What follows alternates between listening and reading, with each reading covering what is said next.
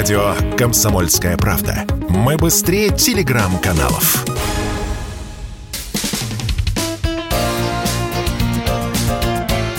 Говорит полковник.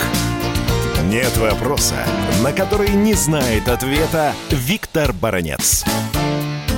Министр обороны Российской Федерации Сергей Шойгу во время встречи с командованием российской группы «Восток» дал указание в первую очередь уничтожать дальнобойные артиллерийские средства противника. Почему поставлена такая задача? Дальнобойные артиллерийские средства противника, среди которых появилось немало иностранных, западных средств, доставляют немало неприятностей. Именно с этой целью Шойгу ориентировал военачальников на то, чтобы эти средства уничтожались в первую очередь. Сейчас не только на направлениях действия группы войск «Восток», но и на других участках специальной военной операции идут активнейшие артиллерийские дуэли. Российские артиллеристы, ракетчики, авиаторы развернули тотальную охоту за гаубицами, пушками, реактивными системами залпового огня украинцев, которые есть на поле боя. В первую очередь, конечно, надо назвать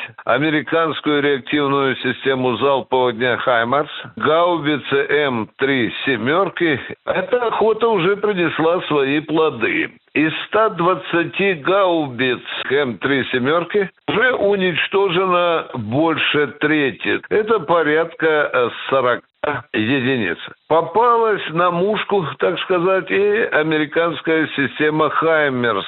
И сейчас уничтожение этих реактивных систем залпового огня продолжается. Сегодня их на поле боя порядка восьми штук и еще четыре на подходе. Одновременно поставлена задача уничтожать такие артиллерийские установки противника, западные прежде всего, еще как только они пересекают украинскую границу. Сейчас российские войска, особенно по части артиллерии, имеют превосходство над украинскими. Да хотя бы потому, что украинское руководство призналось не так давно, что на один украинский артиллерийский ствол приходится 16 российских стволов. Подавляющее преимущество здесь имеет российская артиллерия. По мере того, как появляются дальнобойные средства, меняются и задачи российским войскам. Очень серьезное внимание уделяется средствам артиллерийской разведки, потому что эти средства и помогают выиграть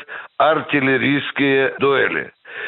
Сейчас, в данном случае, наиболее активные артиллерийские дуэли идут в направлении Славянска-Краматорска, ибо там зреет генеральная битва за этот гигантский опорный пункт украинцев, в котором сосредоточено порядка 70 тысяч украинских вояк. Все идет тому, что сражение за Славянск-Краматорск будет происходить где-то в рамках конца июля, начала августа. И, естественно, естественно, решающую роль в этом сражении может играть артиллерия, о чем сейчас и заботится российское командование. Виктор Баранец, радио «Комсомольская правда», Москва.